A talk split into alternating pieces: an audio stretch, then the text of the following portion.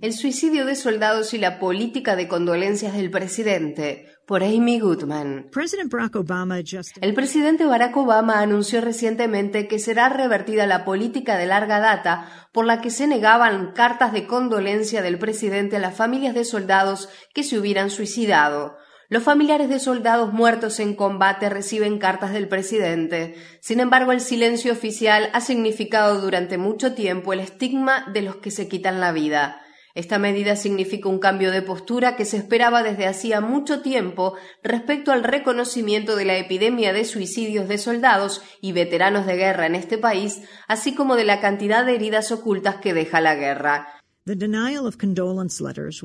La negación de cartas de condolencia en los casos de suicidio cobró relevancia a nivel nacional cuando Greg y Janet Kisling hablaron acerca del suicidio de su hijo Chancellor Kisling. Chains Kisling se integró al ejército en el año 2003. Luego de prestar servicio activamente en Irak, fue transferido a las fuerzas de reserva del ejército y llamado nuevamente para prestar servicio en Irak en el año 2009. Los años de guerra habían dejado sus huellas en el joven de 25 años de edad. Como me dijo su padre Greg, uh, fue entrenado para la reconstrucción de Irak. Era un ingeniero de combate entrenado. Operaba equipos grandes y amaba dirigir esos grandes equipos. Sin embargo, al final, fue entrenado nuevamente como artillero táctico para sentarse sobre un todoterreno militar, un Humvee. Y todo esto porque en realidad allá no se estaba haciendo mucha reconstrucción. Cuando Chance Kisling regresó a su hogar intentó acceder a un tratamiento psiquiátrico a través del Departamento de Asuntos de los Veteranos de Guerra. Su matrimonio había fracasado y sabía que necesitaba sanar. Rechazó la oferta del ejército de recibir un pago extra de 27 mil dólares para servir nuevamente en Irak. Finalmente fue de todos modos enviado a Irak. Dos meses después de ser desplegado nuevamente, Chance llevó su revólver a una letrina y se disparó.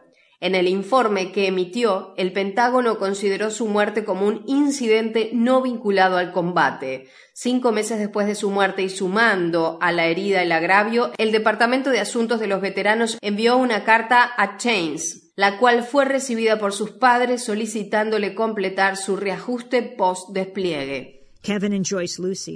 Kevin y Joyce Lucy entienden bien de qué se trata todo esto. Su hijo, Jeffrey, formó parte de la invasión a Irak en el año 2003. Luego de regresar a su hogar en Massachusetts, presentó síntomas de trastorno de estrés postraumático. A él y a su familia les fue casi imposible acceder a los servicios que necesitaban recibir a través del Departamento de Asuntos de los Veteranos.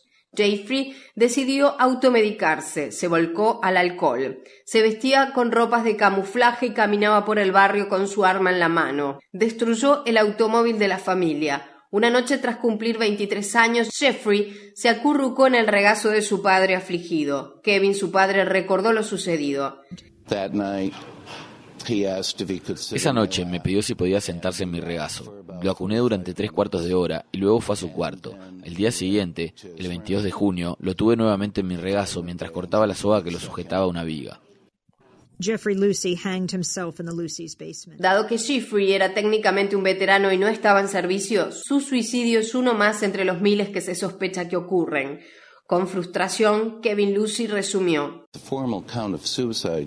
La cifra formal de suicidios que escuchamos nos parece tremendamente baja con respecto a la real, debido a que, como decías, el suicidio de Jeff se encuentra entre los que no figuran en los cálculos, entre los que no son conocidos, los que no son reconocidos. Es que, en este momento, ponemos el tema sobre la mesa ante la opinión pública, ya que sentimos, al igual que la familia Kisling, que es una situación que necesita ser discutida, aunque hayan pasado años. Nuestro hijo murió en 2004, pero casi todos los años se anuncia la creación de una comisión presidencial de investigación. ¿Qué tan seguido es necesario investigar una epidemia de suicidios? No existe un sistema para llevar registros de los suicidios de los veteranos. Algunos estudios epidemiológicos llevados a cabo por los Centros de Control y Prevención de Enfermedades, así como otros estudios, sugieren que la tasa de suicidios en veteranos de guerra es siete u ocho veces mayor que en la población en general. Un informe del año 2005 y restringido a 16 estados estableció que los suicidios de veteranos de guerra representaban el 20% del total. Un hallazgo extraordinario considerando que los veteranos representan menos del 1% de la población. Actualmente se cree que el trastorno de estrés postraumático afecta al 30% de los casi 2 millones de soldados en actividad y veteranos de las guerras de Irak y Afganistán.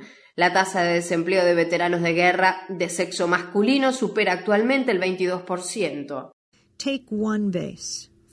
Pensemos en una base, Fort Hood, Texas. El mayor Nairal Hassan se enfrenta a la pena de muerte por presuntamente haber asesinado a 13 personas en noviembre del año 2009, en el marco de un horrendo ataque sumamente difundido por los medios masivos de comunicación. Mucho menos conocida es la epidemia de suicidios que hay en esa base. 22 personas se quitaron la vida en ese lugar tomando en cuenta solo el año 2010. Ni la familia Lucy ni la familia Kisling recibirán una carta de condolencia del presidente a pesar del cambio respecto a esa política. La familia Kisling no la recibirá porque la medida no es retroactiva. La familia Lucy no la recibirá, aunque lo fuera, ya que solo se aplica a los suicidios cometidos por soldados en actividad desplegados en zonas de combate activo. Quienes padecen trastorno de estrés postraumático pueden abandonar el campo de batalla. Lamentablemente el campo de batalla nunca los abandona a ellos. Algunos ven en el suicidio su única salida. Ellos también son bajas de guerra.